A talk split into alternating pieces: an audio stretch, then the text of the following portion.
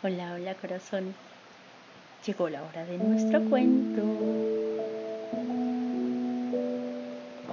Y la historia de esta noche se llama El murcipájaro.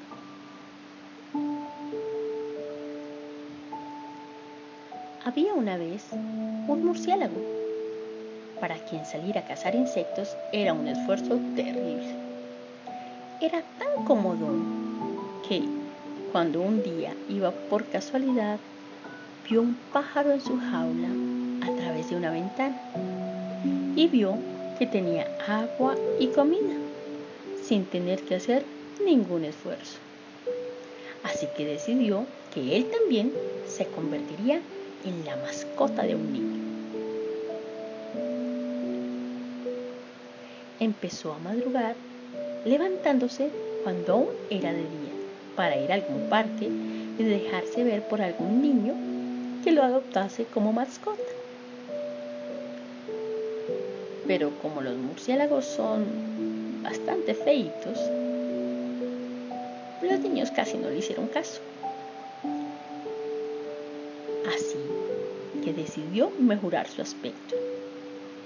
Se fabricó un pico, se pegó un montón de plumas alrededor del cuerpo y se hizo con un pequeñísimo silbato, con el que consiguió que sus cantos de morse pájaro fueran un poco menos horribles. Y así, y con mucha suerte, se encontró con un niño bastante, bastante miope que casi nunca llevaba sus anteojos puestos. Al niño no le importó el aspecto tan ridículo de aquel pájaro negro y pequeñajo.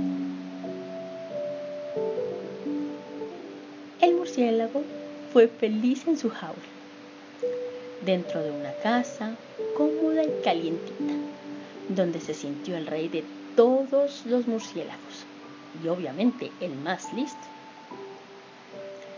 Pero aquella sensación duró tanto como su hambre pues cuando quiso comer algo, allí no había ni mosquitos ni insectos, sino mucho, mucho alpiste y otros cereales por los que el murciélago sentía el mayor de los ascos. Tanto que estaba decidido a morir de hambre antes de comer aquella horrible comida de pájaros. Pero su nuevo dueño, al notar que comenzaba a adelgazar, decidió que no iba a dejar morir de hambre a su pajarito. Y con una jeringuita y una cucharita consiguió que aquel fuera el primer murciélago en darse una buena cena de alpiste. Algunos días después, el murcipájaro consiguió escapar de aquella jaula y volver a casa estaba tan, tan avergonzado que no contó a nadie lo que le había ocurrido.